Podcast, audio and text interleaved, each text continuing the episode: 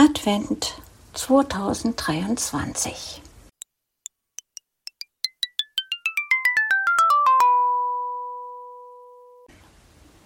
Kalenderblatt 19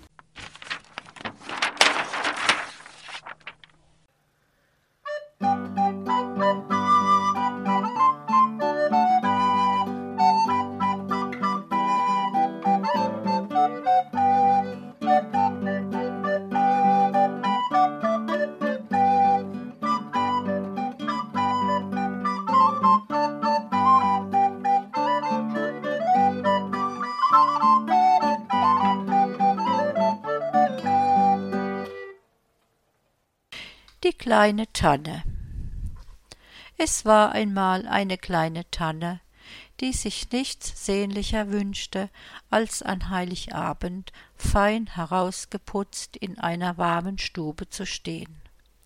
Erwartungsvoll fieberte sie in den Dezembertagen der Weihnachtszeit entgegen. Gut gelaunt schaute sie zu den anderen Bäumen. Erfreut, meinte sie, bald werden die Menschen kommen und uns alle schlagen. Hoffentlich wird mich auch jemand mitnehmen, um mich für das Fest fein zu schmücken. Ha, ha, ha, rief der Baum neben ihr in hochmütigem Tonfall. Da ich von euch allen ohnehin die Schönste bin, werde ich an Heiligabend in einem großen Haus dem Höhepunkt meines Lebens entgegenfiebern. Festlich geschmückt werde ich sicher bei reichen Leuten stehen. Die kleine Tanne neigte sich erschrocken zur Seite. Antworten konnte sie nicht. Doch da beugte sich der dicke Baum aus der zweiten Reihe zu der Hochmütigen nach vorne. Pa, rief er, wie kann man nur so eingebildet sein? Nach dem Fest ergeht es dir genau so wie uns allen hier. Wir landen auf dem Kompost oder wir werden zu Kleinholz gemacht. Na und? meinte die hochmütige Tanne, dafür sind wir ja schließlich auf der Welt. Wichtig ist doch nur, wie wir leben, bevor unser Dasein ein Ende findet. Mir ist es ganz gleich, wer mich hier abholt und wo ich den Rest meiner Tage verbringe, sagte die kleine Tanne, die sich von ihrem Schrecken erholt hatte. Wer wird dich schon mitnehmen wollen, du mickriges Tännlein? Die Hochmütige schüttelte sich so heftig vor Lachen, dass der Schnee von ihren Zweigen fiel. Dann höhnte sie weiter. Um von den Menschen gesehen zu werden, müßtest du erst noch wachsen, aber bis zum Fest wird dir das wohl nicht mehr gelingen. Die hochmütige Tanne schaute in die Runde, weil sie hoffte, dass die anderen Bäume ihr zustimmten. Pfui, rief ein Baum in der hintersten Reihe. Wie kann man nur zu seinesgleichen so hässliche Worte sagen? Und du willst die Schönste sein? Schämen solltest du dich. Ein Chor aus Buhrufen war die Folge, aber die Hochmütige störte sich nicht im geringsten daran. Stumm stand die kleine Tanne da, unfähig, auch nur einen einzigen Ton hervorzubringen. Die Worte des hochmütigen Baumes neben ihr hatten sie sehr getroffen und zutiefst verletzt. Die kleine Tanne starrte vor sich hin in den Schnee, denn da sie keine Schönheit und obendrein etwas schief gewachsen war, wusste sie selbst, aber war das ein Grund, sie zu verhöhnen? Die Tage vergingen, der Schnee schmolz, tagelang schien die Sonne und es war fast so mild wie im Frühling. Eine Woche vor Weihnachten jedoch schneite es erneut sehr heftig und deckte die Tannen zu. Allmählich kamen die ersten Leute, um sich ihren Baum zu holen. Die Reihen wurden immer lichter. Zum Schluss standen nur noch drei Tannen da, die kleine, die hochmütige und der dicke. Dieser meinte nun etwas spöttisch zu der hochmütigen Nun bist du immer noch so davon überzeugt, die hübscheste von allen zu sein. Immerhin hat dich bisher noch keiner mit nach Hause genommen. Dich aber auch nicht meinte die angesprochene spitz und außerdem rede ich mit dir gar nicht mehr fügte sie noch hochmütig hinzu.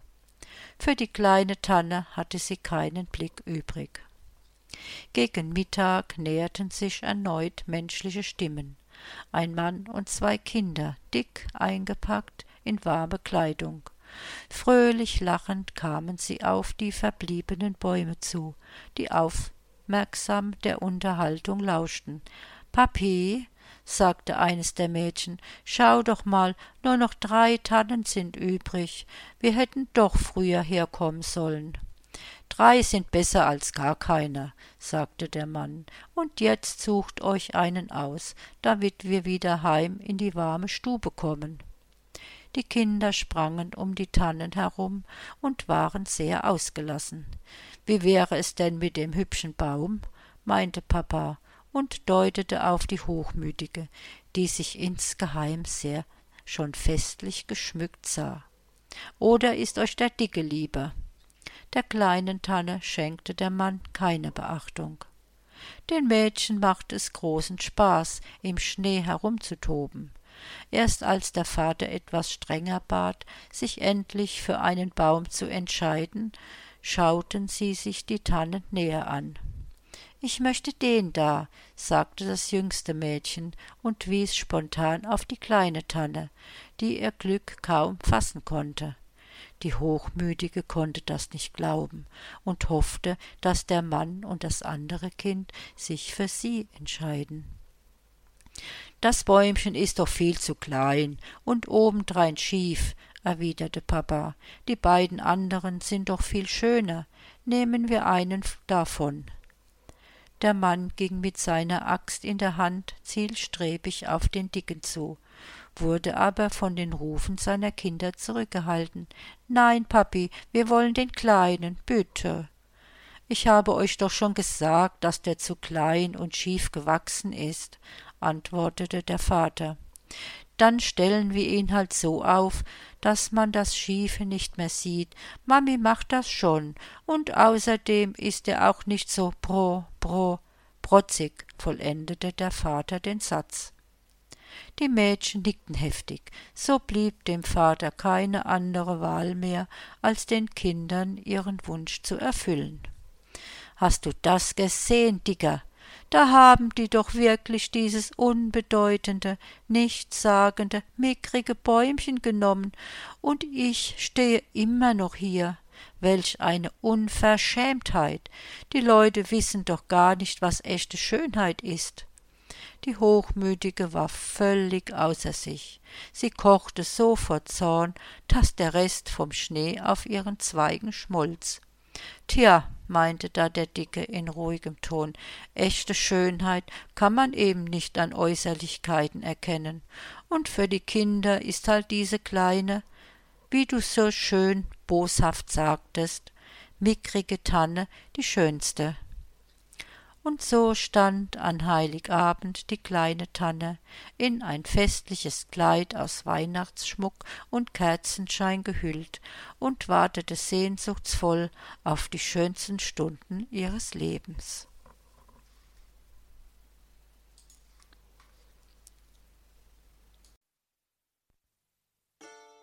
Du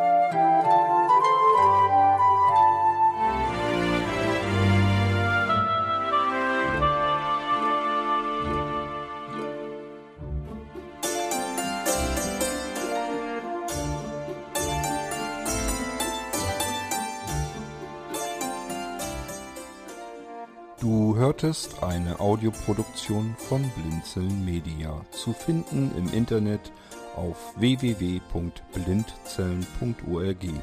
Blinzeln schreibt man in unserem Fall immer mit einem D in der Mitte.